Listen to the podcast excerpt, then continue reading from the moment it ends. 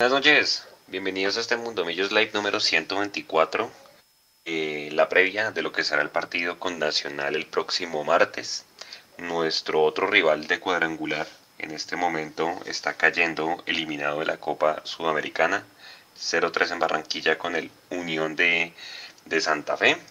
No hay fecha, no hay fecha este fin de semana por el tema de las elecciones, pero Millonarios inmediatamente será el primero en jugar el día martes eh, a las 8 de la noche. Entonces, pues vamos a hablar de todo eso, vamos a hablar del tema de, Daniel Ruiz a Portugal, vamos a hablar de las reacciones de lo que fue la victoria con Bucaramanga, vamos a hablar de cuál sería la nómina ideal eh, para ir a visitar a Nacional de Medellín, vamos a hablar también de, del partido y del horario, pues que ya sale oficial frente a Junior miércoles 8 de junio a las 6 de la tarde y obviamente como siempre, siempre es acostumbrado leer todos sus comentarios. Voy a dar la bienvenida a mis compañeros y arrancamos con el tema o con los temas que tenemos para esta noche, Nico. ¿Qué Alvarito? Buenas noches. Hola, buenas noches a nuestros oyentes y, televidentes. Eh, con muchas ganas hoy de nuevo de, interactuar mucho con, las personas que nos ven y que nos chatean. Y de nuevo, quiero leer mucho a la gente que está fuera de, Bogotá, fuera de Colombia, que, que sé que les toca, les toca vivir eso muy duro desde acá les hacemos el aguante y, pues que este sea el espacio para, interactuar con ellos con más, con más profundidad. Eso es verdad, eso es verdad. Mucha gente, pues uno siente que, está aquí en tema de cuadrangulares, en las finales y demás, pero mucha gente no viene al país hace rato y no ve millonarios en vivo y en directo. Entonces, pues la mejor forma es conectarse con nosotros una o dos veces a la semana para que los hagamos sentir como en casa. Qué Mechu, buenas noches, bienvenido. Hola Juanse, qué Alvarito, Nico, ¿cómo van? Bienvenidos todos a la comunidad que está conectada. Buenas noches, acomódense en este momento. Cali Sudamericana, Tolima Libertadores, Junior afuera, nosotros afuera, Nacional afuera, Medellín afuera, todos los demás afuera. Y la final femenina por ahora es América Santa Fe. Buenas noches. Buenas noches. Bueno, Nico, buenas noches. Saluda a la gente y ¿qué tenemos para hoy?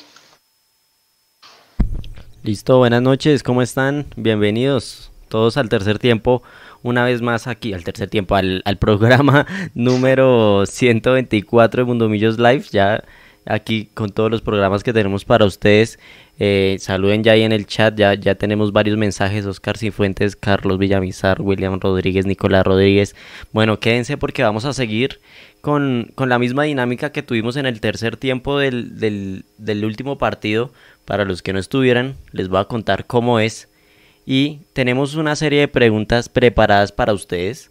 Entonces vamos a ir tocando los temas con las preguntas, así que tienen que responder, dar su mejor opinión, lo que piensan y los panelistas que estamos hoy aquí vamos a escoger uno de sus comentarios para tratar aquí en vivo. Así que atentos de las preguntas, respondan con, con lo mejor que tengan para que estén aquí acompañándonos en vivo. Vamos a tratar de de leer los que más podamos. Si quieren destacar su mensaje lo pueden hacer, ya sea en Twitch o en YouTube.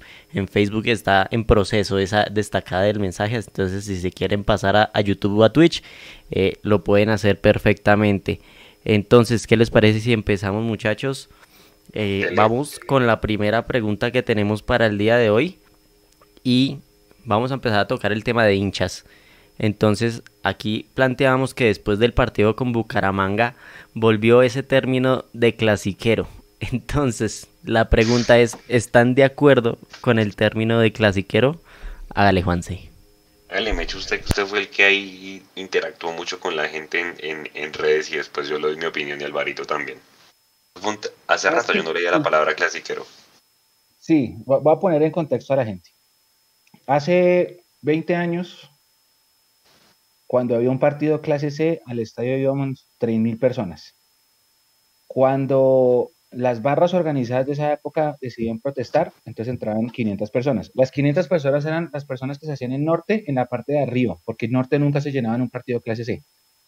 Se llenaba de la mitad hacia arriba, eh, pues en la parte techada, y esas eran 500 que cantábamos o que cantaban cuando uno estaba ahí en los partidos clase C.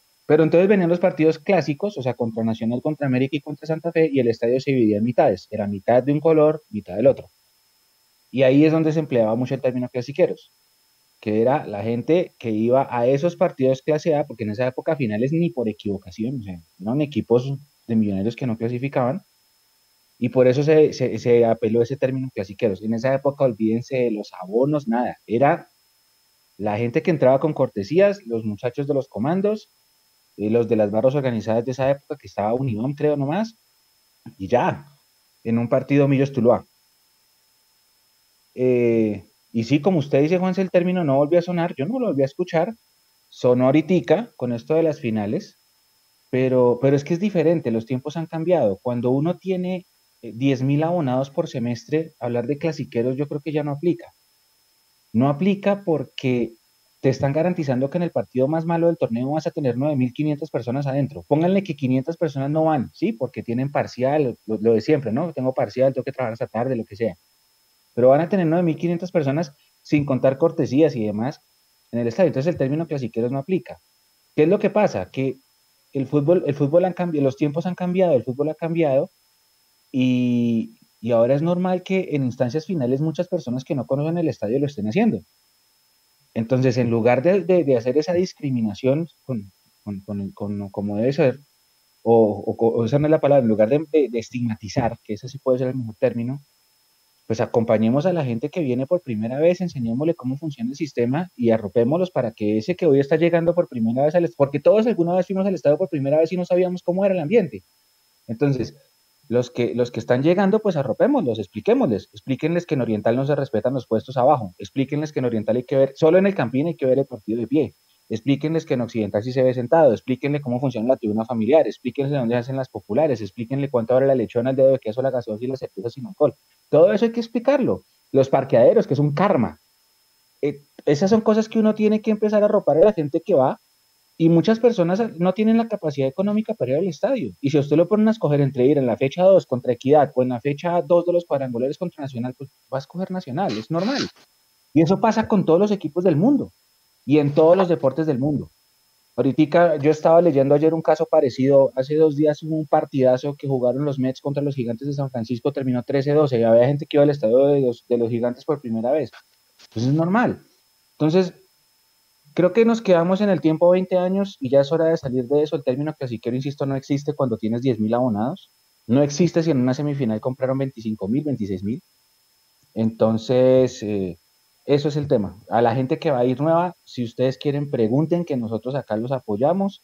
Lo que tengan dudas, porque mucha gente nos ha preguntado cómo funciona la tribuna familiar, dónde parqueo el carro, a qué hora llego, eh, cómo es el tema de la salida, eh, a dónde voy a almorzar cerca del estadio, qué sé yo. Hacen un montón de preguntas, pero sobre todo por Instagram nos preguntan mucho a nosotros y nosotros respondemos eh, pues para apoyar a la gente. Entonces, en lugar de empezar a, generar divisiones, que es lo último que se necesita ahorita entre la hinchada, nada, empujemos todos, empujemos todos y, el que tenga que, tenga dudas pregunten, pregunten porque porque nadie nació aprendido, nadie nació aprendido y todos fuimos al estadio por primera vez y todos en algún momento preguntamos dónde era Norte y dónde era, dónde era Comandos y dónde era Blu-ray o lo qué sé yo.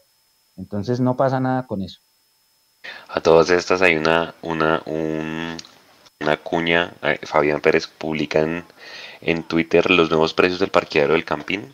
El carro por evento 25 mil pesos y las motos 15 mil pesos. De una vez entonces les botamos aquí el dato para que un abuso. La gente, la gente que va a llevar carros se prepare que al final no sé, pucha, usted no sé cuánto le puede costar un Uber ida y vuelta desde su casa al estadio. Es como lo mismo, ¿no? O sea, por ejemplo, el del jueves a las 6 de la tarde en hora pico va a ser como lo mismo. Entonces uno como que hace cuentas y le termina saliendo. Lo que pasa es que, claro, uno venía pagando otra tarifa distinta, pero bueno, para que la gente se vaya preparando. Alvarito, su opinión del tema clasiqueros. Y vamos a leer a la gente también. No, pues no, muy de acuerdo con lo que dice Mechu, porque digamos que uno que yo, yo he sido, ha sido eh, visitante del Campín los últimos casi 20 años y, sí se nota mucho la diferencia entre un partido clase A y otro tipo de partidos, entonces digamos que no se puede negar que es mucho más cómodo ese otro tipo de partidos en cuanto a la entrada al estadio, en cuanto a eh, las filas, en cuanto a la salida, eh, en cuanto a la comodidad. Entonces, digamos que supongo que alguno, eh, al ver en un partido clase A, verse de pronto em, perjudicado, entre comillas, en todas esas comodidades, pues eh, le ganará un poquito más la, digo yo, un poquito como la mezquindad de, atacar al, que va, al que va a ese partido y al que no va a los otros, pero, pero eso es un tiro en un pie, porque es que esos partidos son en los que se hace hinchada, esos partidos son en los que la gente se anima a ir de pronto por primera vez y ver, ve un estadio lleno, ve una fiesta, la salida del equipo, ve un partido donde gana el equipo eh, y tal vez le dan ganas de volver y seguramente tal vez ya se va a animar a ir a un partido donde tal vez no es tan, no es tan importante y, se va a enganchar. Y creo que eso es lo que a todos nos pasó en algún momento en la vida, ¿no? Fuimos una vez, fuimos dos veces y nos enganchamos y quedamos ahí. Y lo que nosotros debemos hacer, como dice Mechu, es tratar de enganchar a la gente porque, como siempre lo he dicho, la hinchada, ningún equipo exitoso deportivo y financieramente en el tiempo lo hace sin una hinchada detrás. O, o díganme un ejemplo. No hay ninguno.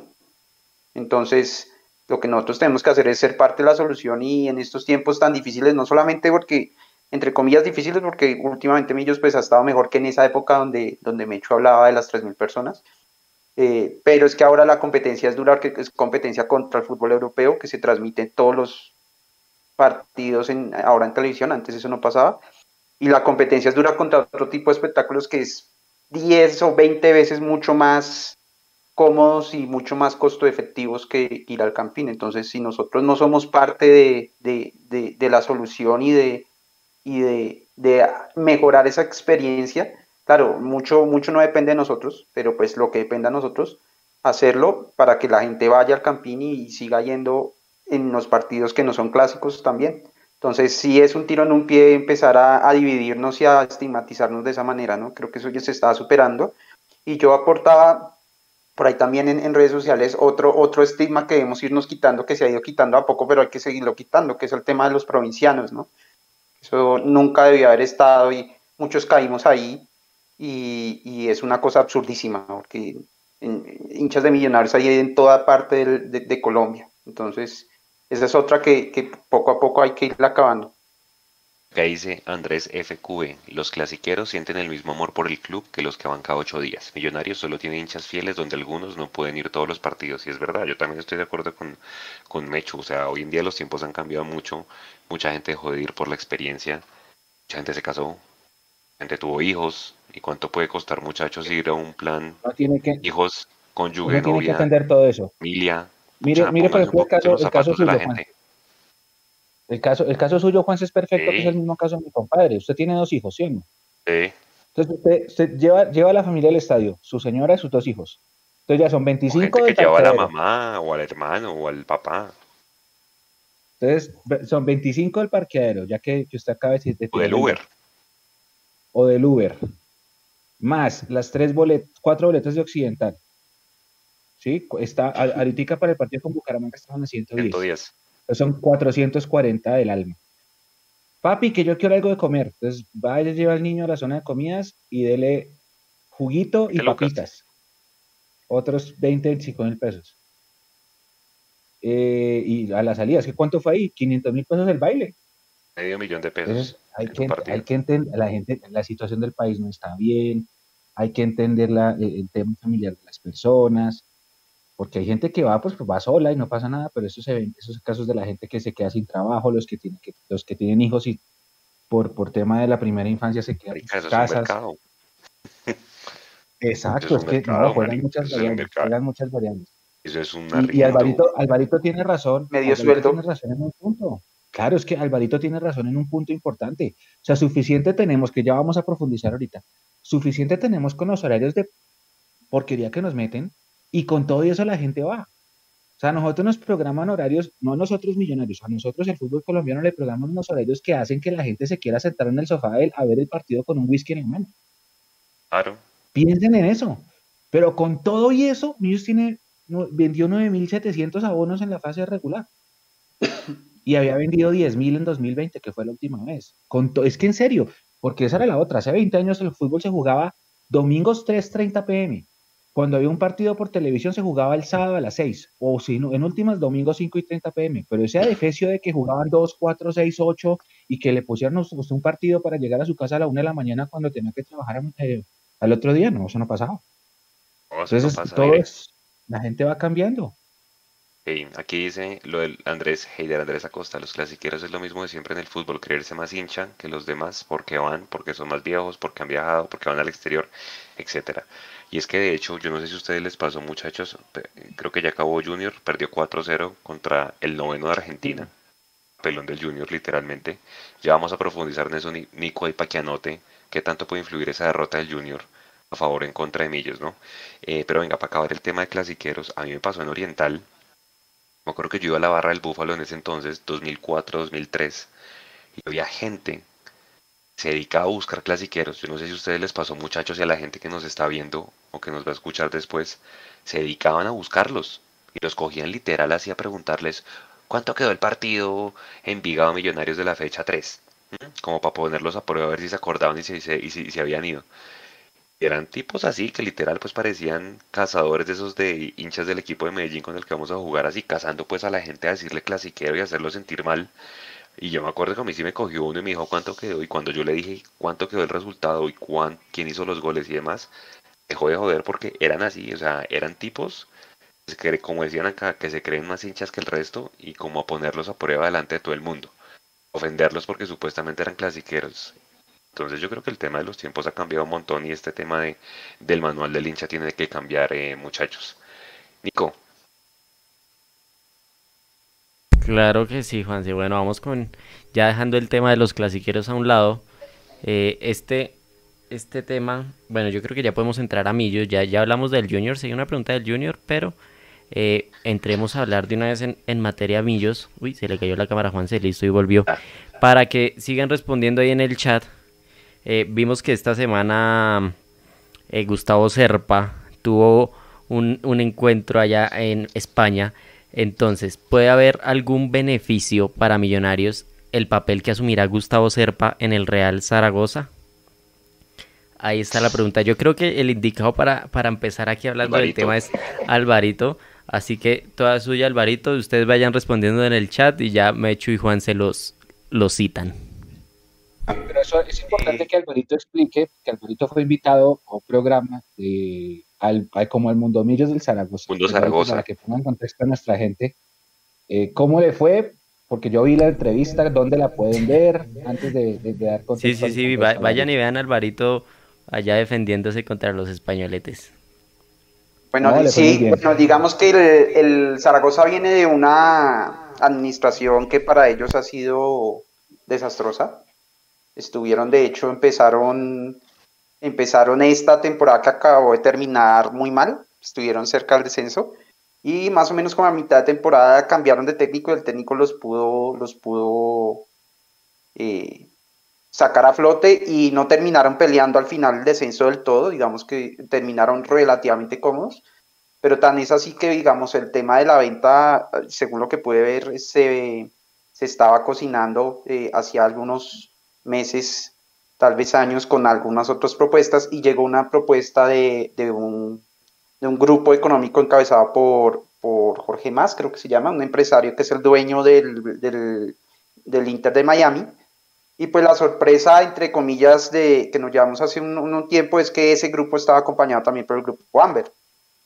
Eh, de, el, grupo Amber, pues que tiene equipo aquí con, nosotros, tiene equipo en el Lens en Francia y tiene un equipo en Italia. Entonces, digamos que ahí está completando eh, su cuarta participación en el Real Zaragoza, al parecer una participación minoritaria. Digamos que el, que está liderando el proyecto es el, señor Más, que quedó de presidente. digamos que en este programa, pues muy, muy interesante, ellos eh, eh, arrancaron, digamos, preguntando pues la actualidad del equipo y pues ellos ven la actualidad del equipo hoy, digamos, si ven hoy la actualidad del equipo, pues tienen mucha esperanza de ver que un, equipo administrado por alguien que ahora los va a administrar a ellos, pues está peleando el título y está, eh, está de primero. Entonces digamos que ellos sí tienen mucha esperanza, me preguntaron pues cómo ha sido la historia, les comentaba pues que si bien el equipo mejoró respecto a, a la, al momento en que Azul y Blanco se formó, pues todavía nos falta un par de escalones, uno o dos escalones eh, hacia arriba para poder ser el equipo grande que, podemos ser. y pues que, que, ha sido un tema lento, que la inversión no ha sido muy alta, bueno, etcétera, se les dio la explicación, pero siento que, que ellos decían, bueno, eso es mejor que lo que teníamos. Entonces, digamos que estaba pendiente, el, el trato se iba a hacer si, en principio, si el Zaragoza se salvaba del descenso a la, a la C, eh, eso lo lograron, como les digo, no, no, no sufrieron al final.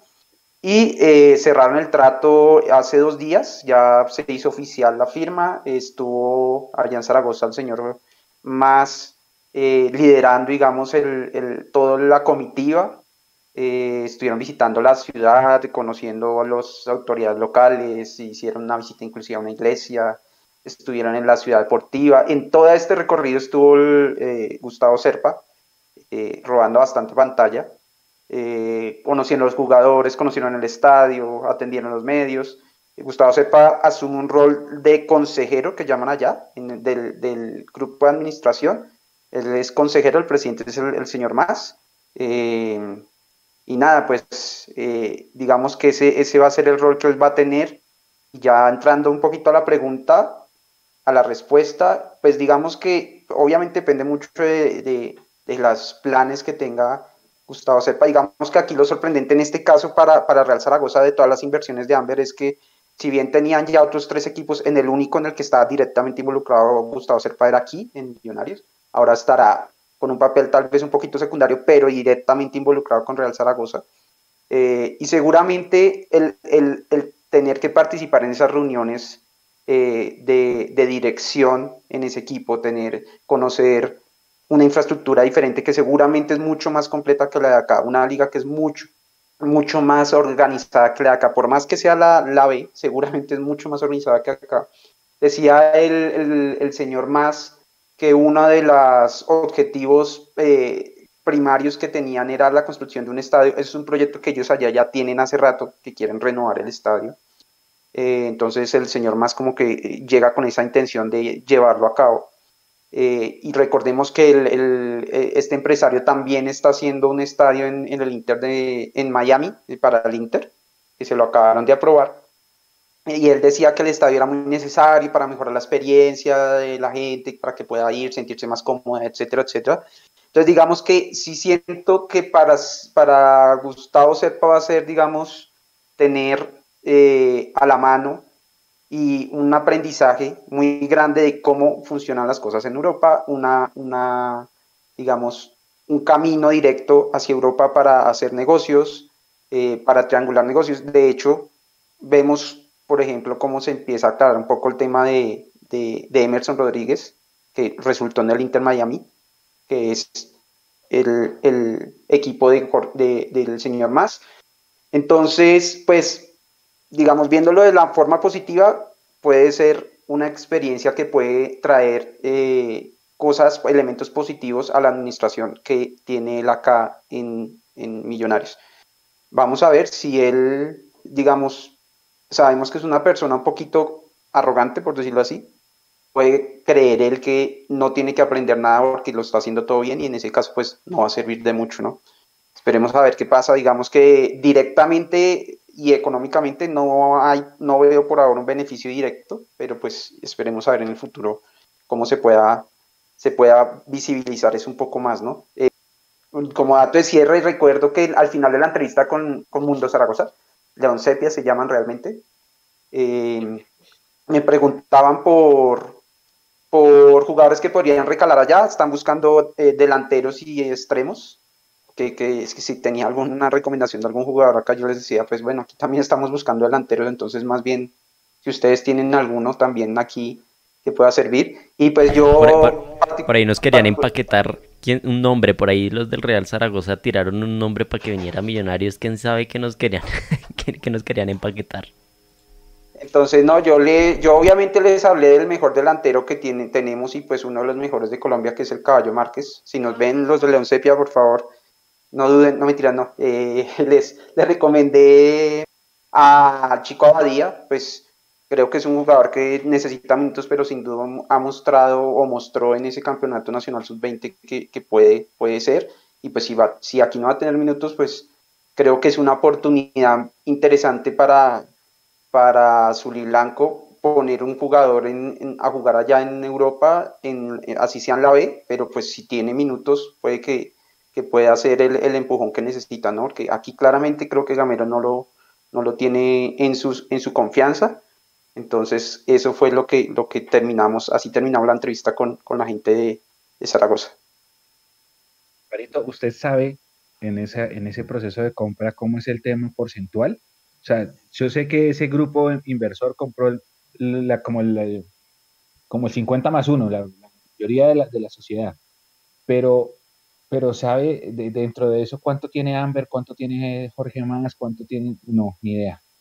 No, no, esa información no la he podido conseguir. No, yo supongo que no, no, pues Amber está con una participación minoritaria, pero importante, para ir puesto una persona de confianza del grupo que es Gustavo Serpa. Claramente Gustavo Serpa es no solamente es una persona de confianza del grupo, sino es eh, parte y, dueño del grupo, o sea, socio de Joseph Orgunian. Eh, por algo también es presidente de la Junta Directiva en Caracol Radio. Entonces, eh, debe ser una inversión importante la que tienen ahí seguramente. Ok, o sea que Amber tiene Millonarios, tiene Lens, tiene. ¿Cómo se llama el de Italia? El Pavia, creo que se llama. Van tres y me falta uno o ya, ya completé. Bueno, Zaragoza, cuatro. Y el Zaragoza. Cuatro. Cuatro. Que no es el mismo Amber Group que, tiene ahorita que mencionaron con el Chelsea, ¿no? Es otro Amber. no, ese es otro, ese es otro. Exacto, para aclararle a la gente. Sí, ese otro Amber eh, se dedica a otra cosa, es un grupo más como de comunicaciones, de, de, otro, otro tipo de negocio, no es ni siquiera un fondo de inversión. Aquí dice Alejandro León, según Casales, si Millos queda campeón y clasificar a Libertadores, Amber se iba a invertir así como tipo Tolima. Más que están bien financieramente. Sí, entiendo Alvarito que hay superávit, ¿no? En azul y blanco. En este eh, momento. Como tal, o sea, digamos en este momento, pues es difícil saberlo realmente eh, seguramente teniendo en cuenta la cantidad de bonos que se vendieron, las buenas taquillas que se hicieron en el semestre, eh, seguramente sí va por arriba de lo previsto a hoy, pero no se puede, no se puede olvidar, digamos que dentro de los, dentro del escenario de que, que hablábamos, que, pusieron en actas para los, el escenario económico de equilibrio que se podía tener a final de año era pasar a, cuadrangulares en los dos torneos, jugar una fase de Copa Libertadores y em, no, eran ah, vender jugadores por más de un millón de dólares. Entonces ya se dio la venta de jugador con, con Emerson, ya clasificamos a, un cuadrangular, ya jugamos una fase de Copa Libertadores, pero falta clasificar a otro cuadrangular, ¿no? Entonces, digamos que, que lo que vaya en superávit ahorita se podría esfumar si no sucede eso en el otro semestre, que pues todos pensamos que pueda ser poco probable, pero pues hay que, hay que hacerlo, ¿no? Hay que jugarlo y hay que clasificar. Entonces, pues en este momento las cosas van bien, van bien.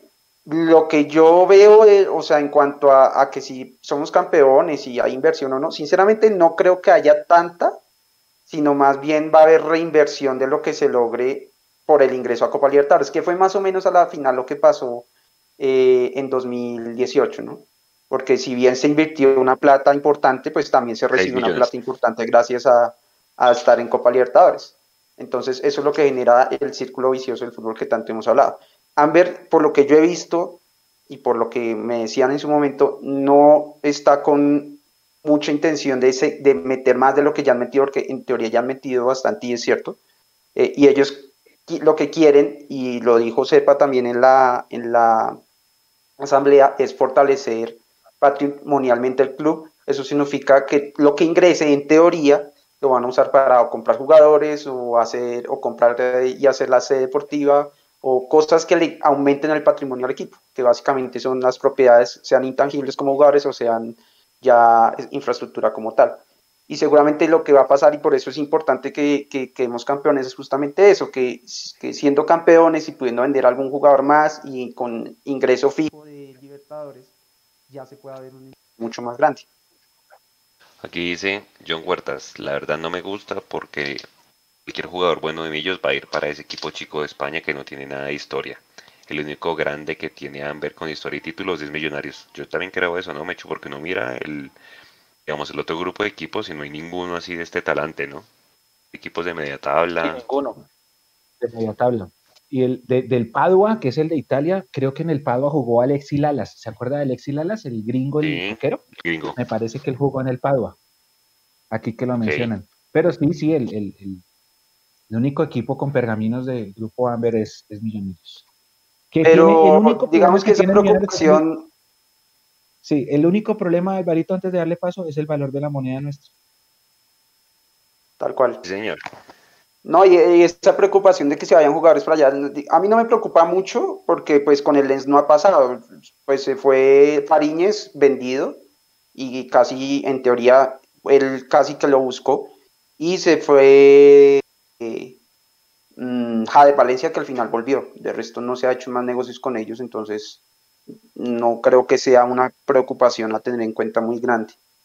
Eh, de hecho, creo que al revés podría ser un atractivo para algún jugador saber que puede venir acá y tiene un, camino a Europa que puede, que puede llegar a, a, construir. Aunque, digamos, si se da lo de Ruiz, que no sé si vamos a hablar de eso más tarde, que siguen los rumores, pues creo que ese camino se puede construir de una mejor manera teniendo jugadores puestos en equipos un poco más importantes y que puedan destacar, ¿no? Y, ese, y Ruiz podría ser uno de esos primeros eh, que nos puede dar ese, nos puede abrir ese mercado de una mejor manera. Sí, señor. Nico, ¿qué temas y Listo, continuemos. Mira, antes de continuar, un par de comentarios aquí. Memorias del Tablón saluda, saluda a Juanse, saluda a Mechu. Eh, azules noches, familia embajadora. José Manuel Martínez Quijano. Dice, voy a ser abogado del diablo. Cuando Amber cogió a Millonarios, éramos media tabla. Eh, Armando Ferreira, Millonarios a hoy, no le debe un peso a nadie tiene un superávit de más de 5 millones de dólares. Dice aquí Armando Ferreira. ¿Es, verdad, Alvarito? ¿5 millones de dólares de superávit? No, eso no, no, hay forma de saberlo con certeza porque pues La información eso relevante se ve solo en los informes. Sí, tal cual. Y yo estuve mirando y no he visto que hayan puesto información relevante con informes parciales. Eh, entonces, seguramente puede que haya algún superávit, no creo que sea tanto, pero puede que sí haya algo porque como, como les decía, de todos los objetivos realmente solo falta uno. Entonces, eso puede implicar, y, no vendimos un jugador por un millón de dólares, creo que Emerson lo vendimos en dos millones. Entonces, puede ser, puede ser, puede ser que sí, que haya un, superávit. Eh, y, ojalá, ojalá eso redunde en, en, tener más inversión, que eso es lo que, lo que se espera, ¿no? Porque uno podría, y siempre yo he tenido esa lucha interna, uno puede decir, bueno, yo por qué le tengo que decir a otro cómo gaste su plata. Cada quien gasta su plata como quiera, ¿no? Lo que siempre se ha hecho, por ejemplo, con el abono, ¿no? Con el abono hemos dicho, no, pues cada quien gasta su plata como quiera, no podría extrapolar y decir, pues que Amber gaste su plata como quiera, pero la plata que genera el propio equipo del cual somos muchos socios, esa plata sí tenemos todo el derecho a exigir que se use de buena manera en, en, en vía a cumplir el objeto de la empresa. Y el objeto de la empresa es tener éxito deportivo. Entonces, ese dinero que ojalá sí empiece a entrar y que se empiece a ver no en pagando deudas ni pagando nómina todo, sino que quede después de los gastos, ese es el que uno tiene la expectativa de ver cómo lo usa. De acuerdo. Gracias, Alvarito. Bueno, ahorita que casi se me adelanta con el tema, que es la siguiente pregunta. ¿Consideran que Daniel Ruiz se va a ir a mitad de año a Europa? Tema delicado aquí para que en el chat ya empiecen a interactuar. Cambiamos aquí de tema, vamos al tema Daniel Ruiz. Personalmente lo único que me gustaría decir es que Millonarios tiene que aguantar a Daniel Ruiz hasta junio del otro año. Pensando en, en Copa Internacional. Sea la que sea que se llegue a clasificar. Yo creo que Daniel Ruiz necesita un fogueo internacional y no el afán de venderlo. A no ser una propuesta eh, muy buena. No sé qué piensa Mechu. No, yo opino que si la oferta de Porto, porque es que no es, eh, estábamos hablando de los equipos de media tabla de Amber y estamos hablando de Porto, que es uno de los más grandes de Portugal. Si Porto pone una oferta sobre la mesa por Dani Ruiz, yo creo que el jugador va a querer y también le va a servir a las finanzas. Y si vamos a hablar de un torneo internacional, eso eh, corresponde a lo que estaban comentando ahorita en el chat que ustedes leyeron, compañeros.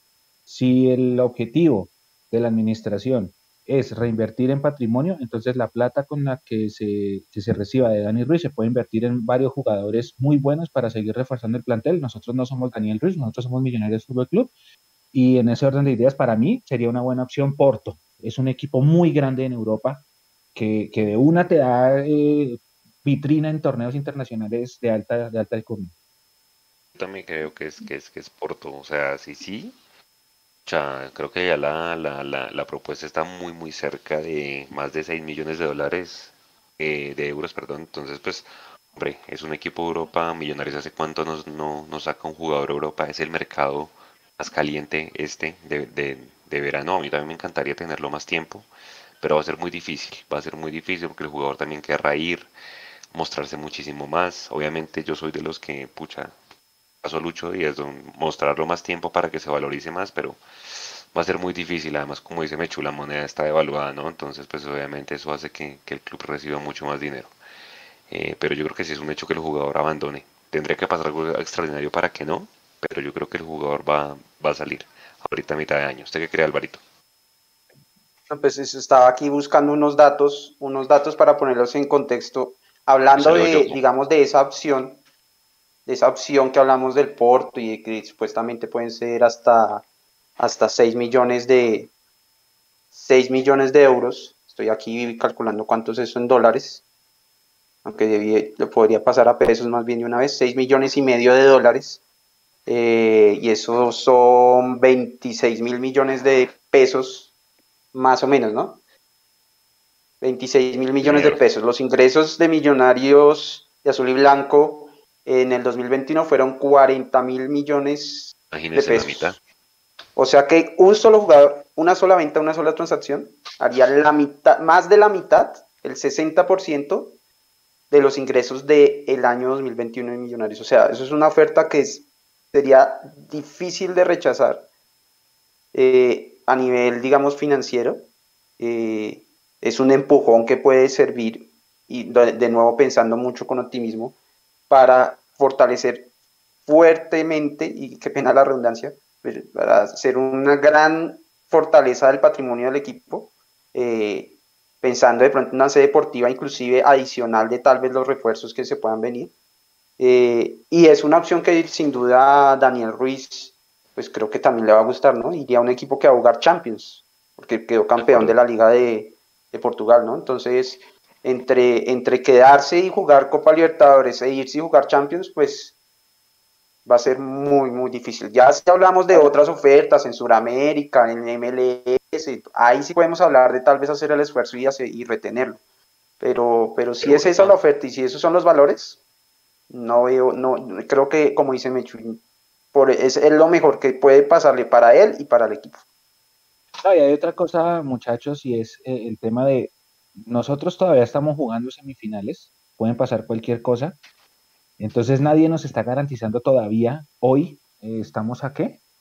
26 de mayo, de, mayo, sí, 26 de mayo, que, que vayamos a jugar fase de grupo. O sea, ¿quién, ¿quién, dice que no vamos a entrar por la vuelta de la reclasificación otra vez? Entonces, no, nada está escrito.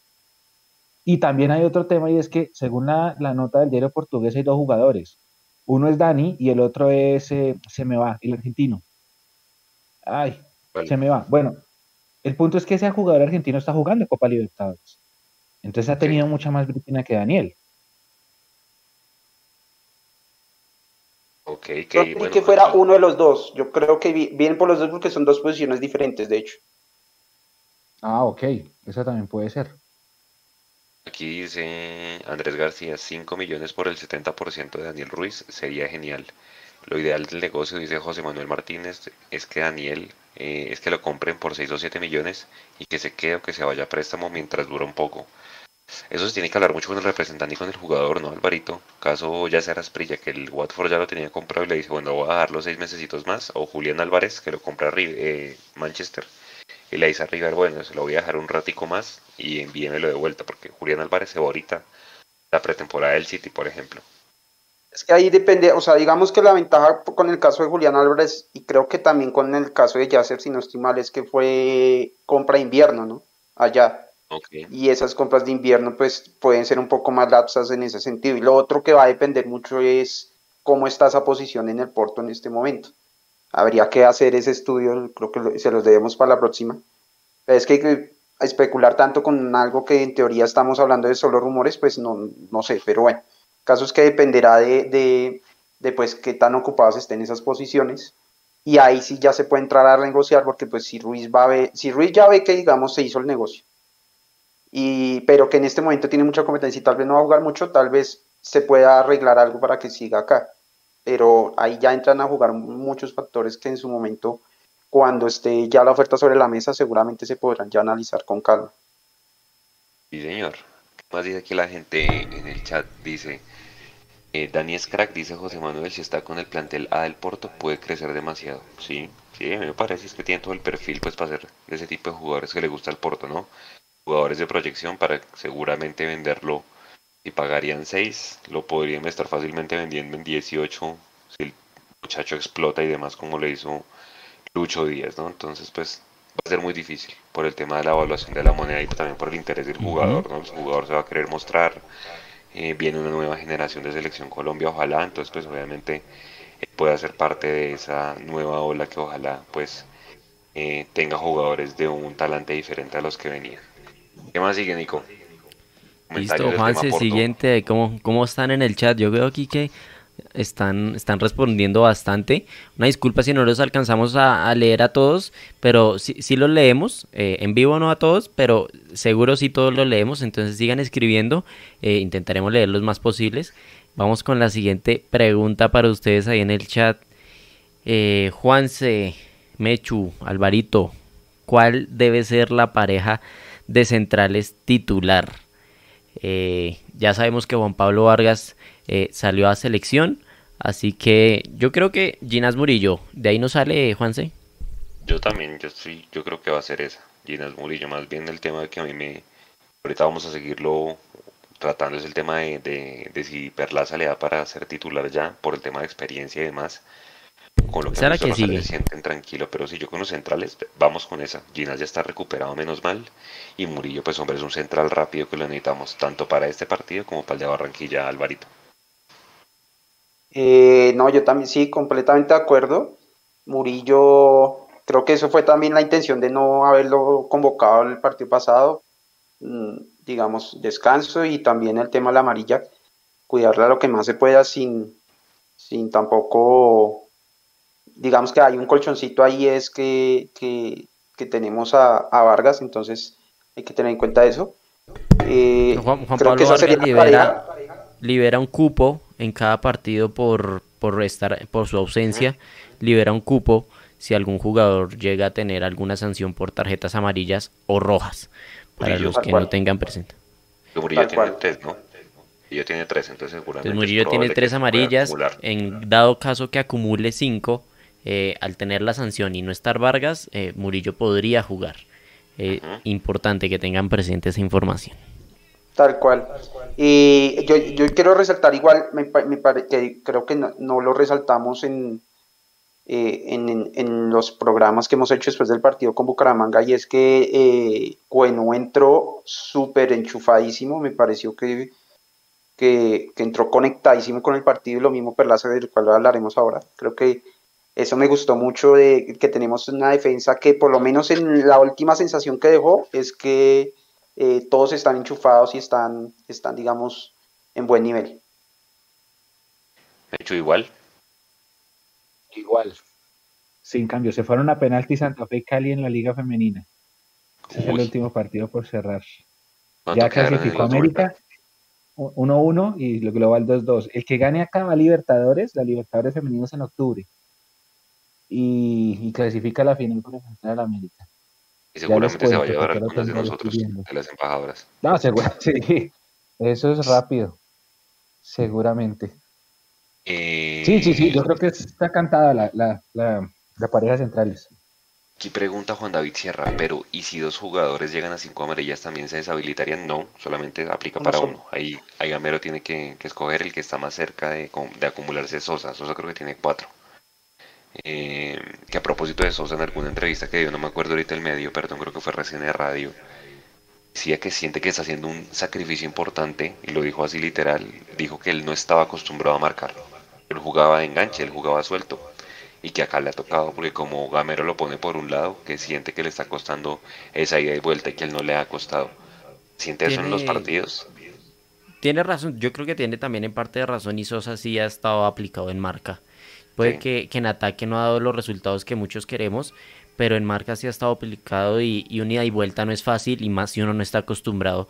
Pero lo importante es que lo está haciendo, lo importante es que lo está haciendo y pues le va a coger forma al ida y vuelta, pero sí es un tema duro y más en cuadrangulares cuando los partidos son al 100, cuando, cuando un Bucaramanga partido, cuando, cuando literal el, el suba y baja era, era casi hasta el otro extremo porque la defensa de Millonarios estaba muy atrás y el ataque estaba muy adelante. A Sosa le tocó duro en esa corrida y yo creo que también hay que, hay que tener en cuenta cuando ellos dan sus puntos de vista de, cómo vivieron el partido, algo que ha hecho Macalister harto en las últimas ruedas de prensa. Eh, bueno, Juanse, me he hecho un tema interesante porque después de cómo entró Perlaza, se tocó mucho el tema en redes sociales y, la pregunta es, ¿debe jugar Perlaza de titular? ¿Ustedes cómo vieron?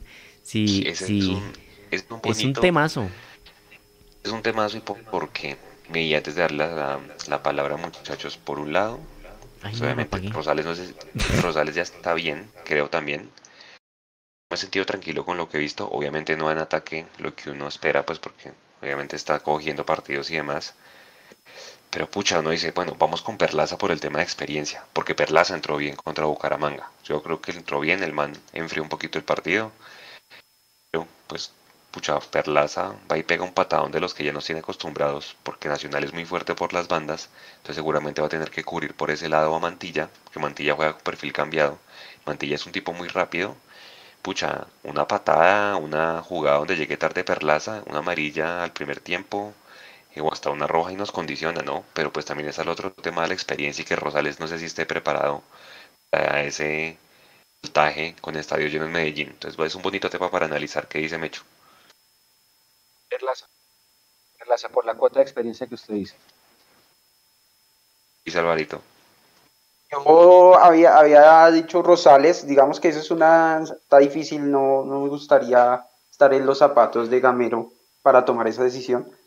Eh, pero yo me, inclino por Rosales porque ya vamos a tener un cambio en la defensa que es Murillo. Eh, y no quisiera, digamos, meter tantos cambios eh, pues evitar el, hacer tanto cambio de un partido a otro si no hay necesidad. Y Rosales creo que lo ha venido haciendo bien y sobre todo en defensa, sin ataque tal vez le haga falta, pero en defensa creo que lo ha venido haciendo bien. Tuvo por ahí un bachecito, eh, pero de resto creo que lo ha hecho bien y, yo le daría el voto de confianza a, a Rosales y pues Perlaza es un utilitario, ¿no? Tenerlo en la banca es un utilitario porque eh, puede, en el momento en que una amarilla Rosales, una amarilla Bertel, podemos tener ahí Perlaza listo para que, para que entre. Y si va a entrar, como entró contra el Bucaramanga, va a ser una prenda ahí de garantía. Aquí dicen Edison Camacho Perlaza, parece nuevo en el fútbol, es amarilla fija casi siempre. Juan David Sierra Rosales viene jugando, pero el martes es un partido bravo para jugadores de experiencia. Rafael Sarmiento, Perlacita es rendidor y ama al equipo. Si por ahí hubo polémica porque en su perfil de Instagram Perlaza dice que Yamellos va a ser campeón. Bueno, pues el hombre se la cree toda. Y eso es importante. ¿Qué más dice la gente en Facebook, Nico? En el chat de Facebook de, Perlaza. Eh, a ver, en Facebook, también en YouTube, también hay en Twitch. Juanse, a ver quiénes han saludado en Twitch. Aquí David Cole24 envió un emoji del escudo de Millos. Eh, que es el único lugar donde está el escudo de Millos como un emoji. ¿Ustedes dónde han visto eso? En Twitch ustedes pueden ir y por suscribirse a nuestro canal creo que obtienen el, el o creo que con solo seguirlo, ahí que me confirmen, obtienen el, el emoji del escudo de Millos y pueden usarlo aquí en el chat. Eh, bueno, saludos, saludos a todos los que están aquí en el chat. Eh, del tema Perlaza, bueno, está dividido, ¿no? Pero aquí dice Perlacita rendidor y arma al equipo. Yo sí creo, entró y respondió, dice Marta Rincón. Eh, Perlaza es el consentido de Gamero. Ese es el titular hasta el final de la liga. Pero pues ni tan consentido. Yo creo que en estos momentos eh, ya eh, lo importante es lo que haga sentir seguro a Gamero y al equipo, ¿no? Sí, igual obviamente con, con Rosales también existe la posibilidad de que tarjetee al primer tiempo. Es que vuelvo y les digo, Nacional es un equipo muy fuerte con las bandas y si le ponen ya sea a Mantilla o le pueden poner a Dorlan Pavón por ese lado, este muchacho Jason Guzmán son jugadores habilidosos, rápidos y pues que obviamente saben que Millonarios pues de alguna manera puede ser débil por, por los extremos. Va a ser una bonita duda y obviamente pues mañana que hay rueda de prensa, una vez los invitamos mañana a mediodía para que seguramente le pregunten o vean lo que le vamos a preguntar a Gamero y pues saldrá de ahí la respuesta de por quién se va a decidir. ¿Qué más, Nico? ¿Qué más yo creo que Juanse, que esté quien esté, todos estamos tranquilos, ¿no? O sea, no creo que haya alguien que esté tranquilo porque vaya a jugar uno o el otro. Digamos, hay gente, Álvaro dice Rosales por, por, por la continuidad, yo dije Perlaza por la experiencia, pero si llega a jugar Rosales, por mí no hay problema. Le tengo toda la fe a, Ricardo. Entonces, por eso es, es un, es un eh, debate bonito. Sí. Sí, sí.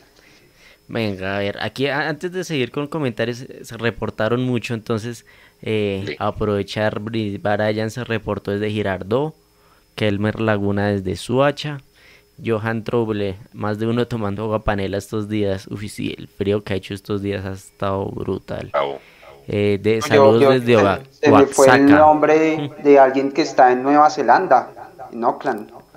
En Auckland, que vuelve y se reporte. Nico, salúdeme en Ocaña. Chévere, chévere que aquí siempre se, se reporta en lo que como el, el, hincha de Millos le gusta reportarse desde, desde todas partes del mundo. Tanat dice desde Oaxaca, eso es México, ¿cierto? Oaxaca, México, sí. Oaxaca, sí. Oaxaca. Eh, salúdeme desde Ocaña, dice Andrés Felipe Angarita, por ahí están saludando desde Nueva Jersey. Y bueno, hablan mucho también de las lesiones del rival, ya vamos a hablar de ya, eso. Ya vamos, ya vamos para allá, ya vamos para allá. De aquí que, con la siguiente pregunta ya para cerrar eh, tema Millos, Andrés Gómez o Eduardo Sosa, Mechu. Eduardo Sosa. Alvarito. Mentiras, mentiras, me arrepiento. Andrés Gómez. eh, Andrés Gómez, Andrés Gómez, yo creo que para este partido puede ser la llave para que seguramente, o sea, si bien Millo siempre sale a, buscarlo, eh, seguramente será un poquito más defensivo que en otros partidos. Entonces, tener una salida rápida ahí puede ser, puede ser bueno y Nacional nos va a disputar la posición del balón, entonces creo que hacer un, fútbol más directo eh, y un poco menos, menos toque podría ser un, el arma que nos, que nos, abra, nos abra el, el, camino al gol, ¿no? Además, porque Nacional va a dejar jugar porque va a salir a buscar el resultado, porque ellos vienen de empatar y tienen que ganar en casa. Aquí YouTube está súper eh, en la posición de Gómez, yo también voy con Gómez. La idea es cansar al rival y Gómez tiene explosión. El que saludaba desde Oakland es Jaime Alberto López desde Oakland, Nueva Zelanda. Un saludo para él también. Eh, ¿Qué más, Nico? ¿Qué más dicen del, del creo que Gómez? Gómez gana por goleada en este momento, además que Sosa en mi parecer no jugó bien contra el Bucaramanga, O sea, creo que gana la posición eh, el famoso Diablo, como dice aquí Monstruos del Cine. Y y, Andrés Gómez cumple muy bien esa función de ida y vuelta, sobre todo en el primer tiempo, que es ese arranque que es más vertiginoso. Yo creo que eso es, una muy buena opción, así como, como Perlaza para entrar desde el banco y, solucionar partidos. Ahora, obviamente, y, toca. Y Sosa también, ¿no? Sosa, Sosa pues, puede ser muy utilitario en ese momento en que necesitemos un recambio de pronto por Maco, por Ruiz, que ya estén cansados o, o se quiera tener un nuevo aire. Y podemos tener un jugador que va a tener unas características similares, mientras cuando están los tres, el primer recambio va a ser sí o sí un jugador eh, rápido y de pronto para este partido necesitamos eh, invertir, invertir el orden, me parece. Tal cual, igual, yo creo que también eh, con toda la confianza en, ambos jugadores, cualquiera que ponga, yo creo que se, le, se le da ese apoyo porque aunque Sosa no, no fue muy bien visto en el último partido, aún así sabemos de él las capacidades que tiene y, la media distancia tan buena que tiene Sosa, que es importante más que todo en estos partidos complicados. Eso es clave. Eh, eso es clave, eso es clave porque Millonarios no tiene mucho jugador que le pegue afuera y ya Sosa demostró que lo hace muy bien. Bueno, antes de pasar al rival, una pregunta que, que quería aquí Juanse, que la mencionó ahorita en vivo. Eh, antes de pasar con, con Nacional, Eh, ¿Qué tanto afecta la eliminación del Junior en Sudamericana? ¿Qué quería usted hablar de ese tema, Juanse? Y sí, señor, porque en el, el, tercer tiempo de, de, Bucaramanga decíamos, bueno, ahorita los equipos colombianos, propósito, felicitaciones de mi parte al Tolima, sacó la cara porque los demás muy mal. Va a la Sudamericana, pero pues para mí es un papelón porque ya habían olvidado la liga y se dedicaron a supuestamente la, la copa, tenían que haber empatado hoy eh, pero yo siento que perdieron, y lo puse en el Twitter mío, perdieron la clasificación con ese penal que vota Teo aquí contra el Corinthians. Eso es como los cuadrangulares, de hecho, si usted no gana en casa, muy difícil, tiene que hacerse un campañón de visitante como lo hizo el Tolima. Y por eso el Tolima, pues tremendo triunfo ayer y por eso termina pasando. Pero hombre, el Junior lo decíamos, cada participación en Copa Sudamericana pasa de primero porque es que era el equipo que mejor llegaba en su grupo y se come una goleada 4-0 contra, vuelvo y digo, el noveno de Argentina, pues que un equipo que no tiene nada. El, su exjugador le hizo la ley del ex, valga la redundancia, Jonathan Alves, les metió un golazo eh, al ángulo a Viera. Entonces el Junior tiene o todo o nada, pues porque tremenda nómina que le armaron. Seguramente pues va a definir, va a venir mucho a, a definir contra Millonarios en ese doblete, porque acuérdese que hay elecciones, jugamos el martes en Medellín, Jugamos el sábado seguramente en Barranquilla.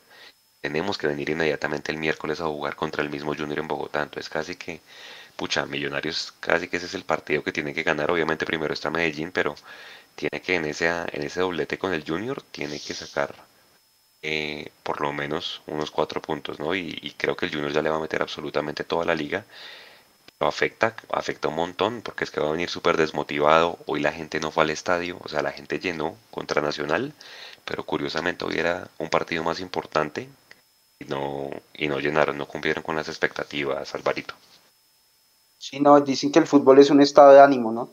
Y creo que ahí perdieron confianza, eh, ganan presión, porque digamos que de cierta manera, si hubieran clasificado, podrían de cierta manera decir, bueno, hicimos el, el cumplimos el objetivo de clasificar, si no, si en cuadrangulares peleamos, pero si no nos va muy bien, cumplimos el otro, pero ahorita la presión que tienen es que lo único que les queda para salvar el semestre va a ser pasar a la final, y esa presión, si bien a veces eh, puede generar, eh, digamos, que los jugadores se motiven, muchas veces, y más creo que acá en Colombia, es un factor eh, que puede, puede afectar mentalmente a los jugadores, ¿no? Entonces creo que ahorita esa presión que van a tener es, es, es va a ser muy fuerte. Está ahí comentarios, uno bueno, aunque Twitter no es la vida real, pero, pero, pero por lo que su merced dice que no fueron al estadio, eso y seguramente el hincha Junior ahorita no está nada contento.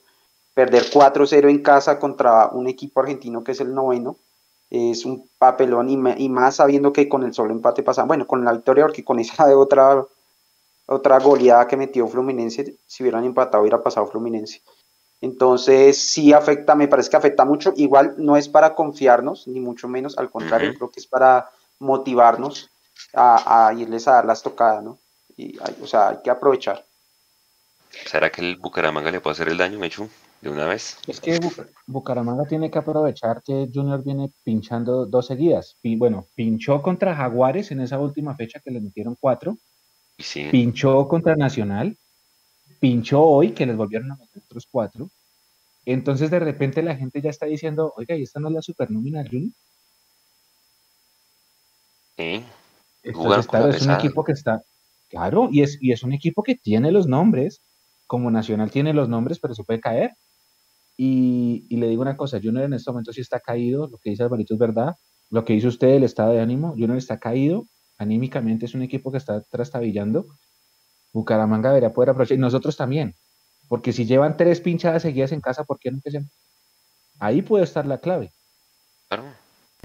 Listo, ahora veremos, después del partido de Junior contra Bucaramanga, cómo, cómo, es, cómo está el tema. Se, va a ser buen tema para, para que se conecten en, en el próximo live. Listo, ahora sí, pasamos a, al rival. Eh, Nacional va a permitir que sus hinchas vayan el lunes festivo a apoyarlos en el entrenamiento. Juan se pregunta, ¿puede influir que el ambiente eh, en el ambiente del partido?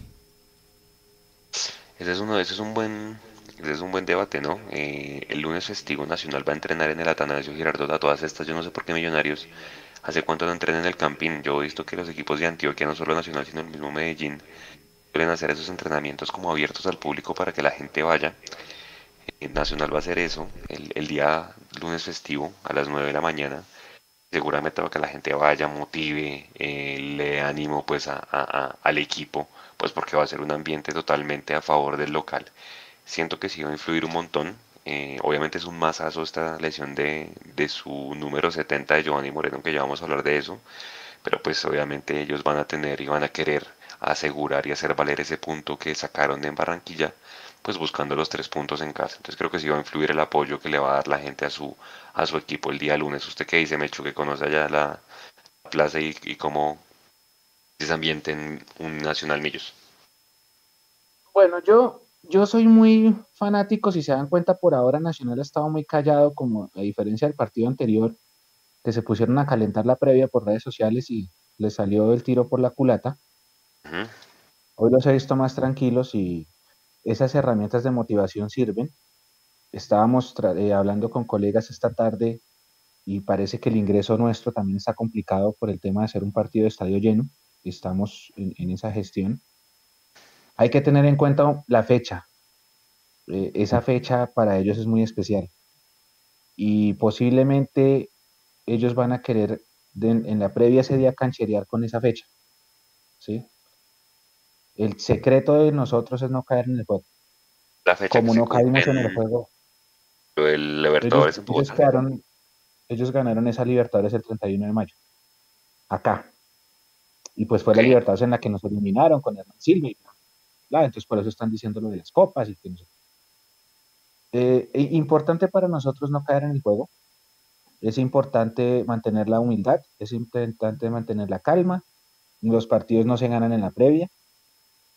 Entonces yo creo que esa, esa tranquilidad. ¿Se acuerdan muchachos en, en ese partido que nos hacen el gol temprano, un penalti, y que nos sacaron una amarilla? Y después de eso, Gamero reúne a los muchachos, a los jugadores y les, pide calma porque el partido se estaba saliendo de las manos, era como minuto 8. Y eh, el equipo con esa calma va, empata, pone el 2-1 y remonta, ganamos 3-1. Esa tarde fue maravillosa. Entonces, yo creo que se tiene que aplicar ese mismo patrón de lo que sucedió el 21 de noviembre de 2021 el próximo martes. No caer en el juego, no caer en las provocaciones, eh, que si van a sacar las copas, no caer en... La última vez que sacaron las copas fue en 2019, quedamos 1-1, casi es- era para golearlos, que echaron a John Duque, que hizo gol Juan David Pérez y al final empató, ellos empataron. Pero lo importante es, es eso, es nosotros concentrarnos en nuestro partido, en saber que si sumamos uno o tres, estamos haciendo gran parte de la tarea y, y esperar, esperar que ellos tienen una baja muy importante, nosotros también, pero, pero le- le- es importante el tema de acá, estar concentrados y no caer en esas cosas que se van a dar en la previa de ese partido o en todo lo que puedan decir en la mañana de ese martes. Barito. Es importante lo, lo que trae Mecho a colación respecto a- al partido pasado, allá, porque fue un partido donde ellos sacaron todas sus armas extra futbolísticas y eso me parece importante porque el equipo ya tiene esa experiencia, ¿no?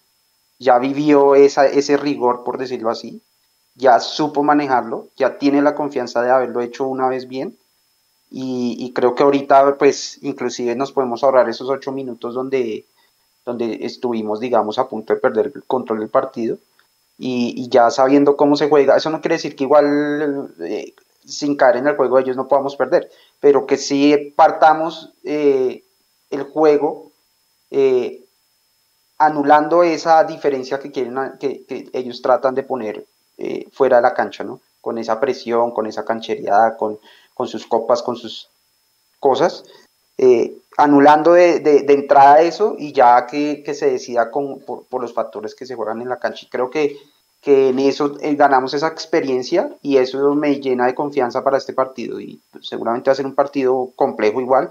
Ellos tienen jugadores muy desequilibrantes, pero, pero bueno, nosotros tenemos un equipo que, que tiene una idea de juego y que, y que ya la ha venido consolidando y que le ha sumado, y eso es algo que, ya lo ha dicho mucho, ¿no? Eh, que si bien es un equipo muy parecido, tal vez en nombres a los de otros años, a los del año pasado, son nombres que ya tienen mucho más experiencia, ¿no? Entonces ya no es el Ginás que recién estaba entrando, ya es un Ginás que está muy consolidado. Eh, ya, ya, ya es un Ruiz, Daniel Ruiz que también ya es figura. Eh, ya, ya está muy acoplado. Larry Vázquez, a pesar que él llegó este año, está muy bien acoplado. Eh, ya es un Pereira que también ha ganado muchísima experiencia.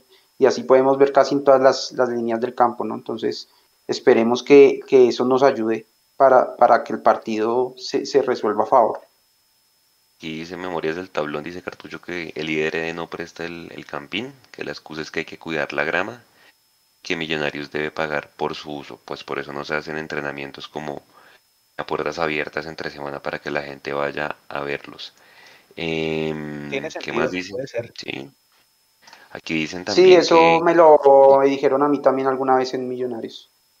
De hecho, ellos, ellos querían en algún momento, no lo han hecho y no sé si lo vayan a hacer, pero en algún momento me hablaron de poner una tribuna muy, digamos, artesanal en el, en, en el campo de entrenamiento para hacer un, digamos, sesiones de sesiones con personas, con pocas personas, pero con personas que puedan ir a verlos entrenar. Pero entiendo que hasta el momento no han hecho eso, no, no, han, no han implementado esa, esa estructura. Milo Cueto dice que hagan eso, que saquen sus copas robadas, etcétera. Juan David Sierra, que saquen lo que tengan que sacar. Eso significa motivación extra para millonarios. Sí, yo creo que, que, que, va a ser pues obviamente un ambiente hostil, pero pues yo creo que los jugadores ya vivieron, muchos de esos estuvieron en, en noviembre del año pasado, tío también durísimo, y hombre, pues con tal de que se comporten bien y no les dé por tirar bisturís así como hicieron con, con Daniel Ruiz la vez pasada, eh, todo está bien. Yo creo que ya los jugadores pues son bastante maduros y asimismo nosotros tenemos que hacer sentir a Nacional cuando venga ya Junior, ¿no? ¿Cómo? ¿Qué más hay? Listo, sí. Siguiente pregunta antes de para terminar ya con el rival. ¿Qué tanto afectará a Nacional la lesión de Gio Moreno? Le bolas como jugó Nacional la última. Ellos jugaron 4 ¿Qué pasó 4, con 4, Gio Moreno? Creo que tuvo un, un, desgarro, si no estoy mal, y dos, cuatro semanas por fuera. O sea, se pierde ya el resto de la liga prácticamente, a no ser que Nacional vaya pues a la, la final. Entonces, pues se pierde eh, este jugador insignia para ellos. Él decía que okay, se quería ¿y cómo, retirar. ¿Y cómo estaba el rendimiento? ¿Cómo está el rendimiento de Gio el, últimamente el, nacional? Curiosamente, curiosamente cambió lesión por gol, ¿no? O gol por lesión, porque él se lesiona eh, estirando el pie, haciendo un sobreesfuerzo, estirando la pierna para darle al balón y eh, marcar el gol del empate en Barranquilla. Ahí al mismo, apenas toca el balón y toca el piso, se toca la pierna y, y ahí hace el cambio. Literalmente cambió un gol por, por, por, lesión. Y yo creo que influyó bastante, pero pues Nacional tiene mucho recambio. Obviamente es un jugador importante porque venía en buen nivel. Ellos juegan 4-2-3-1 o 4-3-3. Juegan Olivera y Cabal de centrales. Kevin Mier, que está en un buen nivel, que es el arquero de, eh, de ellos. Gerson Candelo por derecha, que es el que juega en la selección Colombia, al que solía reemplazar Román, un tipo muy rápido. Novis Vanguero por izquierda, entonces fíjese que ya son dos armas por los extremos. Dorlan Pavón por derecha, Daniel Mantilla por izquierda, tipos muy rápidos y con buen remate de media distancia. En la mitad de la cancha está este Sebastián Gómez y seguramente también irá Alexander Mejía, o sea que Daniel Ruiz literalmente se aliste porque lo van a moler a patadas. Sobre todo este Alexander Mejía, que es de esos jugadores que eh, sabe jugar con amarilla, ¿no? O sea, el tipo pues tiene mucha experiencia y, el tipo sabe manejar esa media cancha y cuando le sacan amarilla la sabe manejar muy bien. Y en la creación están Harlan por un, por un lado y por el otro lado están en Rifle Andrade. Entonces fíjense que ahí tiene cuatro jugones en la media cancha. Pues arriba solía jugar eh, como falso 9 Gio Moreno, pero pues como se lesionó, seguramente Nico va a estar ahí es que no, Jefferson Duque o hasta el mismo Tomás Ángel, bueno creo que no porque ya está con selección Colombia, pero tiene alternativas, o sea, Nacional lo que tiene son alternativas, pero yo creo que sí, influye bastante sobre todo porque era eh, un tipo que venía marcando goles, que venía siendo el de mejor nivel en el ataque nacional. Eh, ¿Usted cómo lo vio? ¿Usted ha visto partidos de Nacional, Alvarito, para ver qué tanto puede influir el tema de Gio Moreno y la gente igual que nos está viendo qué piensa? Pues yo estaba viendo, yo vi el partido del Junior y he visto pedazos de otros partidos y ahorita pensando, digamos que esa salida de Gio le soluciona un problema, entre comillas, al, técnico y es que le gustaba jugar con todos los jugones y no sabía dónde ponerlos. Entonces a lo último estaba poniendo al rifle Andrade haciendo con una especie de volante 8 y no le estaba yendo muy bien, no le estaba yendo muy bien y aparte de eso metía a Gio de falso 9 sacando a Duque. Entonces, eh, eso fue uno de los cambios que hizo en Barranquilla para el segundo tiempo, que, que pues mejoró el equipo cuando puso un 9 de área real y también apoyado de nuevo en que salió lesionado Gio Moreno. Entonces, tal vez, eh, tal vez hasta, hasta sienta algo de alivio el técnico sabiendo pues que, ya puede acomodar un poco más los jugones eh, ante una lesión pues que, que nadie calculó, ¿no? Eh, de resto, pues siento que es un equipo que, que no defiende muy bien, digamos que es un poco desbalanceado, pero que sin duda adelante tiene mucho desequilibrio y hay que estar muy, muy pendientes porque son jugadores que en cualquier momento pueden, les queda un balón de frente y pueden, pueden generar mucho peligro. ¿Qué dice Mechu? Sí, yo, yo no entendía por qué jugaban con ese falso 9. Bueno, ya Alvarito me acaba de dar la explicación y era más un tema de estrés del técnico de ponerlos a todos sin que se les rompiera el grupo, qué sé yo. La, desventaja es lo que menciona Alvarito, el hecho de que Duque, que es un 9-9, ingresa al circuito de juego de ellos. Pero Duque es un jugador que juega cuando quiere, entonces eh, eh habrá que poner las velitas. Sí, hay que ponerle unas velitas a que no quiera jugar, a que, a que tenga un mal partido y eso nos va a ayudar a nosotros. Eh, Con todo ¿quién, ¿Quién es el otro recambio de Duque? era el hijo de Ángel, Tomás Ángel, que decían que porque no le daban, que porque no le daban pues minutos. En otro ahí media punta que es Jason Guzmán, ¿se acuerdan? Uno que era el Envigado, el que nos metió gol mm. acá, en Bogotá. y de resto no tienen delanteros, pues John Duque en la mitad de la cancha, marca, eh, ambiente hostil seguramente también cuando venga. Dorlan Pavón también suele jugar a veces de falso 9, entonces no se les haga raro que también lo pongan. Y, y Jefferson Duque no tiene más en ataque. Pues obviamente tiene más alternativas que nosotros. Eh, entonces, pues son, son jugadores importantes, ¿no? Son jugadores importantes con todo y eso de Alvarito que Nacional no tiene goleador. Jefferson Duque tiene cinco goles. Hace rato no marca. Dorlan Pavón tiene cuatro. Eh, lleva más goles Erazo. Y Gio Moreno, pues que va a estar lesionado, tiene tres. Entonces no es un equipo tan goleador como uno pues normalmente ve a Nacional lo que usted dice es un equipo totalmente desbalanceado, que muchas veces el técnico por poner a todos los jugones de la mitad de la cancha para adelante, pues olvida el equilibrio en la mitad de la cancha y se le iba complicando con Junior. Entonces ya seguramente pues va a estar ahí Alexander Mejía, que es el tipo que le da el equilibrio a ese equipo junto con, con Sebastián Gómez, porque el tema de Baldomero Perlaza, que es otro, tipo, otro volante 8 bueno que tenían ellos, creo que el tema está complicado en Nacional. El tipo creo que no ha querido renovar, está acá de cuenta como en caso Román el, empresario no aparece por ningún lado, no quiere contestar el teléfono, seguramente no va, no va a estar en la nómina de convocados en el, en el partido con Millonarios. Pero sí, tiene mucho recambio, tiene mucho recambio, bueno, y ahí va a estar el bloque defensivo de Millonarios para poder contener eso, pero sí va a ser un partido jodido, creo que va a estar más jodido que el, de, que el del mismo Junior. Y, y haciendo el mismo análisis que hacíamos con, con Bucaramanga, estoy mirando acá, últimos seis partidos por liga. Ha ganado hace rato. Son cuatro empates y dos derrotas. O sea, llevan seis, creo que llevan seis partidos sin, ganar por liga. Entonces, eh, eso de la forma, pues hay que ver, hay que ver también, ¿no? O sea, empataron con Junior, perdieron con Equidad, empataron el Clásico Paisa, empataron con Pereira, van cuatro. Eh, me empataron con Once Caldas en, en, ¿Empataron con Caldas? Lo que pasa es que como jugaron Copa, y ganaron. Ganaron en Manizales 1-2 y ganaron 3-0 en, en, Medellín. Pero por liga, ¿sabe cuándo no ganan? No ganan desde abril. 10 de abril cuando le ganaron a, a, a, a, la América de Cali. Le ganaron allá a la América 3-0, 2-0 perdón, por liga en, en Medellín. En el en Medellín. Exactamente.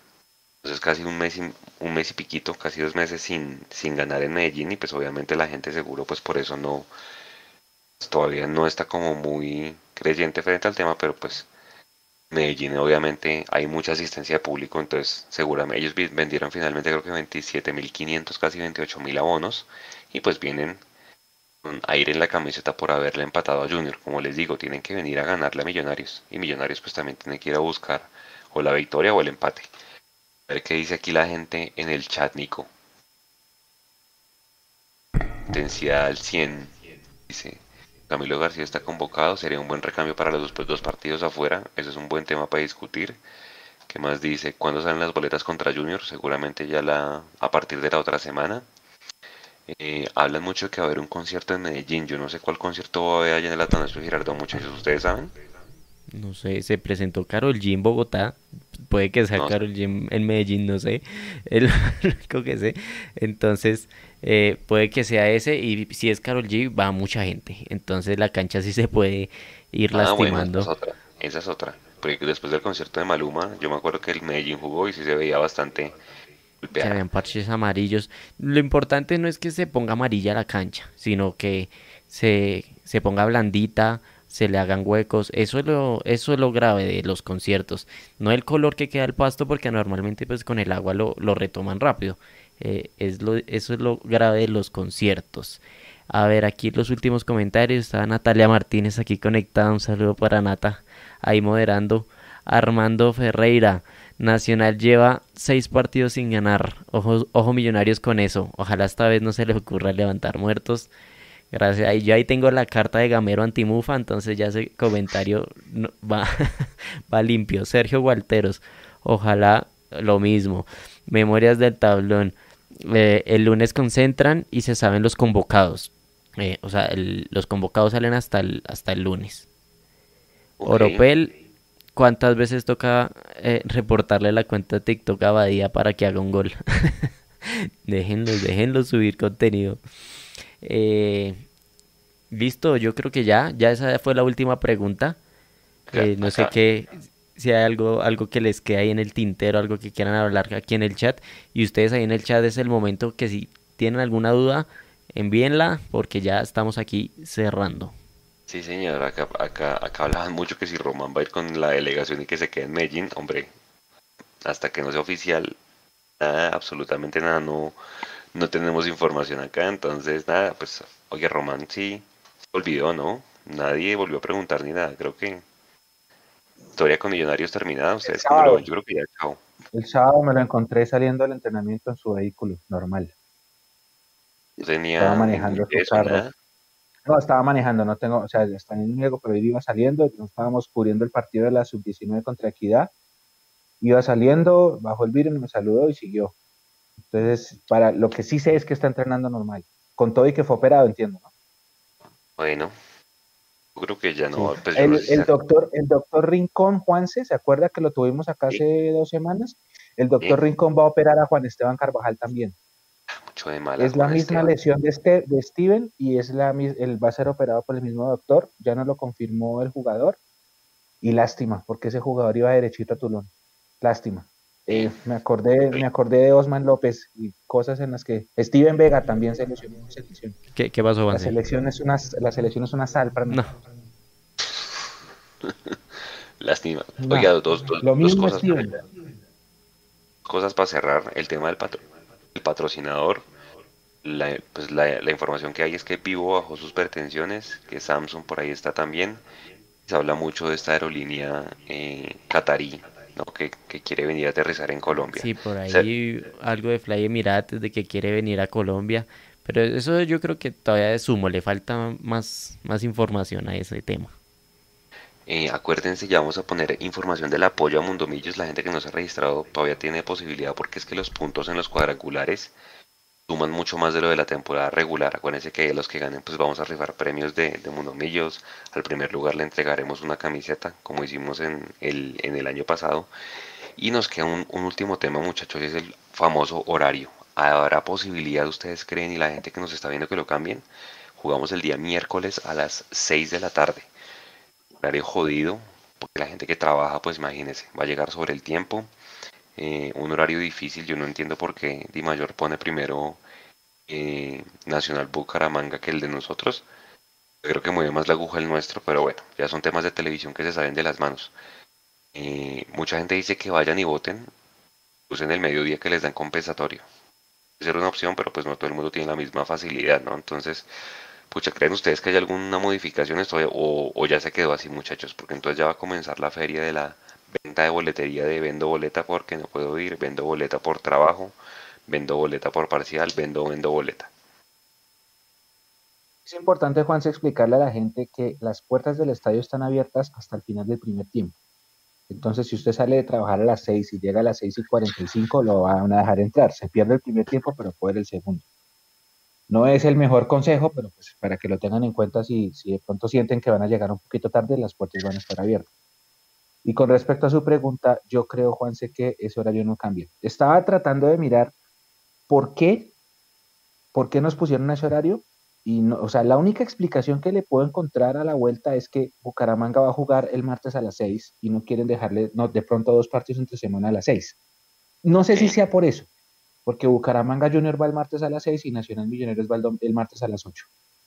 la siguiente fecha entre semana va Millonarios Junior a las 6, Bucaramanga Nacional a las 8. No sé si es la única explicación, porque mucha gente va a estar también trabajándose, movilizándose en su casa, entonces tampoco es que le venga le beneficia el canal que, haya muchas compras de Win Online. No creo. Pero bueno, no, no, yo no, no entiendo la explicación, no le hallo la forma. Yo creo que Millos Junior prende más televisores. Pero bueno, yo no trabajo en el mayor ni trabajo en Win Sports.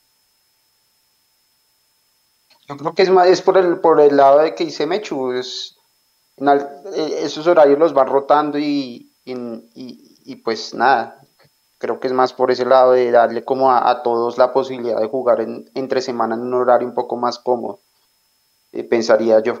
Eh, no faltará el que, y más con, si, si, si le ponen a Bucaramanga dos veces a jugar a las seis, ya vamos, sabemos que señor sin pelo de, de ESPN va a salir a llorar a decir que siempre los equipos bogotanos le perjudican su equipo y que siempre que al Campín lo roban. Hasta hasta el berraco. Entonces creo que es más por ese lado. Y pues no, no creo tampoco que se mueva el horario, no recuerdo, o sea, si bien la de mayor sí es popular por cambiar horarios de partidos, creo que en, finales es difícil que eso suceda, ¿no? Entonces creo que esa es la hora y lo mejor que uno puede hacer es tratar de hacer es lo que, lo que dijo Juanse al principio, aprovechar la votación y, pedir ese mediodía y, y llegar un poco temprano, no ir en carro en lo posible, más con esos precios tan caros, eh, no llegar en, vehículo que el parqueadero, y más si hay evento en el Movistar Arena, se vuelve totalmente imposible, imposible parquear. Supe de casos en el partido contra Bucaramanga, de gente que le tocó irse a la casa, que no encontró, no encontró parqueadero. Eh, a mí me tocó irme hasta Lourdes. A mí me tocó irme hasta Lourdes y coger taxi y afortunadamente la entrada sí estuvo súper rápida y me perdí solo dos minutos del partido, pero me tocó parquear súper lejos porque no en ningún lado había parqueadero. Eh, entonces sí es, sí es buen consejo no y más para este partido que, que de pronto uno va con el tiempo contado si no puede, si no puede pedir el mediodía compensatorio, mm, ir sin vehículo y, y, y de todas maneras tratar de llegar temprano y tratar de entrar pasó contra el Bucaramanga, afortunadamente la gente entró rápido, a veces, a veces se quedan de pronto ahí en el palacio haciendo la pola a la previa y entran al final y, se congestiona un poco la cosa, entonces ahorita en finales no es buena idea hacer eso. Aquí, aquí en el chat dicen, pues dan muchas recomendaciones, fíjense, para que lo tengan en cuenta. Eh, Cartucho dice, eh, lo que hablábamos del parqueadero, la tarifa fija va a quedar de 25 en el parqueadero de norte y de sur para carros 15.000 para, para motos. Dan otras opciones de parqueo que es en galerías. Lo que pasa es que en galerías se llena muy rápido y es una cola impresionante. A otra opción que dan, pero es un poquito más lejos, es en el éxito de la calle 53 con Caracas, pero pues igual también les toca no sé, taxi o algo para bajarse. Pues no es muy, cuando salen tarde, es bastante peligroso por ahí, entonces tengan cuidado. Eh, y otra es parquear por el otro lado en Nicolás de Federman, en la clínica, pero también se llena súper rápido. Son algunas de las alternativas, eh, dependiendo de qué tan lejos vive usted, qué tan fácil le quede movilizarse, si tiene pico y placa y demás, pues téngalo en cuenta, traten de usar carro compartido, pidan Uber, Cabify, bueno, cualquiera de esas aplicaciones o taxi. Y sí, pues trate de calcular. A mí me encantaría, Aquí muchachos. dice, aquí dice Memorias del Tablón que también en el cubo. En el Esa no cubo. me la sabía. No, En el no cubo y la y sí, yo creo que si uno si uno entra en Occidental el cubo es buena opción. ¿Movistar Arena lo, lo habilitan o, o solo cuando hay evento? Sí, lo habilitó. Las últimas veces que yo había ido lo, lo han habilitado, pero me imagino que Desde que usan no el mismo coincida, precio. desde que no coincida con un evento, no hay problema. Lo que pasa es que a veces coinciden eventos y, y no dejan entrar a la gente que va para el partido. Ok, bueno, en el cubo buena opción. Si la gente que está en el chat ahí que ha parqueado en el tampoco cubo, conocía esa. del cubo que, y no es tan lejos. ¿Cuánto vale en el cubo? Lo que- lo puede Que ser lo una ponga ahí. Cartu. No, el cubo, el cubo es barato. No, el cubo es barato. No, Aparentemente mañana, pues mañana hay rueda de prensa, ahí está escribiendo Cartu que va a ir. No sé si es que hay varios hinchas vayan a ir también alentar al equipo. Mañana pues pendientes de nuestras redes, de nuestro Facebook Live, sobre todo que la ponen allá. Yo no puedo ir, Cartu, que por ahí me escribió que si nos vemos mañana, yo por motivos laborales no puedo ir. 90 pesos el minuto, dice acá, mire. Y dice Sí. también están los parqueros de la No, futbolera. no. Se No, llenan también. Y los de la bolera también se llenaron. Mejor dicho, conocí todos los que no había conocido. Duré hora y media buscando parqueadero. Lleguen, lleguen temprano. eh, y, y, pues hombre, hagan todo lo posible. eh, sé que va a haber mucha reventa y demás, pues por muchas razones, pero pues es un hombre donde saquemos dos puntos en Medellín y en Barranquilla. Es un partido para venir a reventar el campín, así como con Bucaramanga. Porque hay que sentir, hacer sentir visitante al Junior. Lástima el horario. Pero bueno, hagan todo lo posible. Y, y nada, no es más. Yo creo que ya esto fue por este Mundo Millos Live. Portense juiciosos. Eh, es ley seca. del- a partir del domingo a las 6. Entonces, si van a salir a hacer sus planes nocturnos, pues háganlo mañana. O háganlo en sus casas el día sábado. Aprovisionense, como decimos. Y portense juiciosos porque el domingo hay una responsabilidad de verdad muy grande. Salgan y hagan ejercer su derecho al voto. Voten, además, voten, porque voten. porque dan mediodía compensatorio y eso seguramente pues les sirve. Es de verdad, es Y voten a conciencia, no voten porque el amigo les dice, ni voten, no, ni por miedo, voten a conciencia, pero voten. Eh, oiga, de los 16 clasificados a la Libertadores, 6 de Brasil, 6 de Argentina, 2 de Paraguay, 1 de Ecuador y 1 de Colombia. No, eso es Hay una una vergüenza, eso es un- diferencia abismal. Es que tienen mucho poder. No solo la diferencia, está el torneo está hecho para que tengan mucha ventaja. Porque aparte de eso, los que, te- los que están arriba en el ranking terminan do- con dos partidos de local seguidos. Entonces, el, el torneo está hecho para, para esa gente y tiene cierto sentido en cuanto a que esa gente es la que pone más plata por patrocinios, por televisores, por todo, por entradas, por todo. Entonces, mientras eso no se empieza a revertir, eh, se juega con mucha desventaja. Oiga, eh, me están saludando, acá saludó, ¿quién más? Oscar, ¿dónde está? Ah, Orlando, perdón, Orlando Sierra desde Charlotte, en North Carolina, en Estados Unidos. Eh, abrazo. Dicen que la ley seca es desde las, el 4 de la tarde del sábado. O Desde sea, las es- seis creo que la movieron. es ¿A las literal, 6? Ok. eh, es literal ir a ver la final de Champions, provisionarse y para la casa. Ah, el partido es el sábado, claro. O sea, si se van a Sí. tomar sus drinks, tómenselos viendo el partido y arranquen para la casa para que no los... Ja, Claro, claro, claro, claro, tienen razón.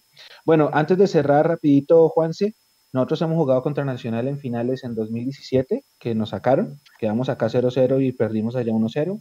En 2016 ganamos aquí 2-1, allá nos metieron 3-0, perdimos. Después os toca ir remontarse hasta el 2005, que jugamos cuadrangulares, que perdimos los dos partidos allá y en Bogotá. Eran también fecha 2 y fecha 5, fecha 2 allá que perdimos 2-0, fecha 5 acá perdimos 2-0, quedamos afuera, el que clasificó en ese grupo fue el Pasto.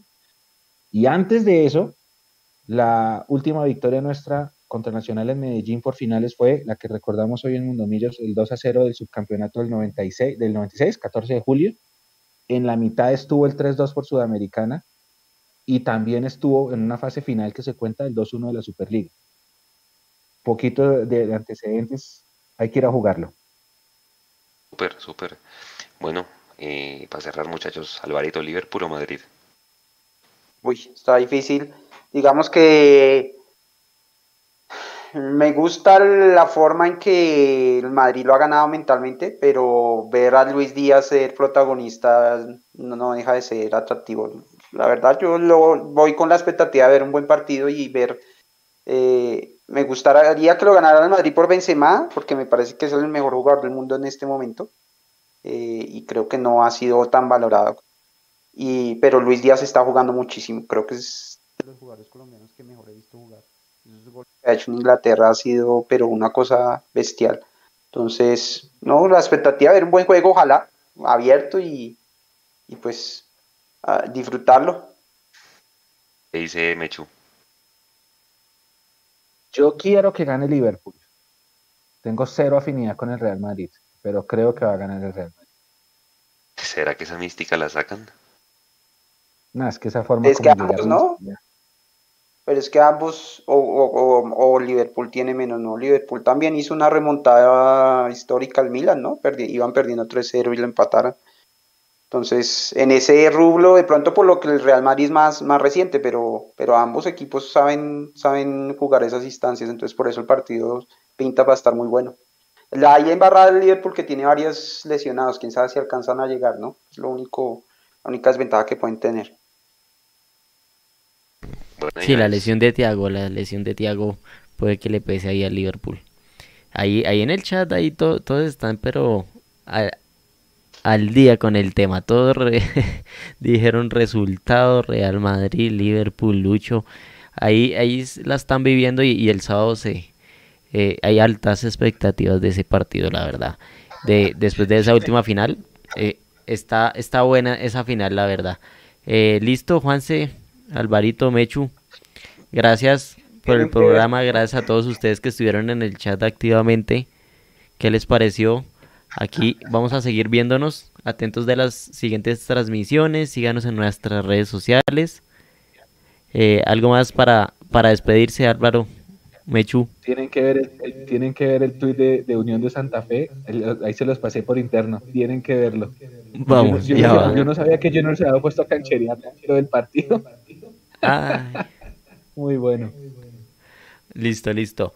Entonces ahí les dejamos la tarea para que vayan y, miren el, Twitter. Eh, no siendo más, se cuidan mucho, nos vemos dentro de ocho días. Chao, chao. Gracias.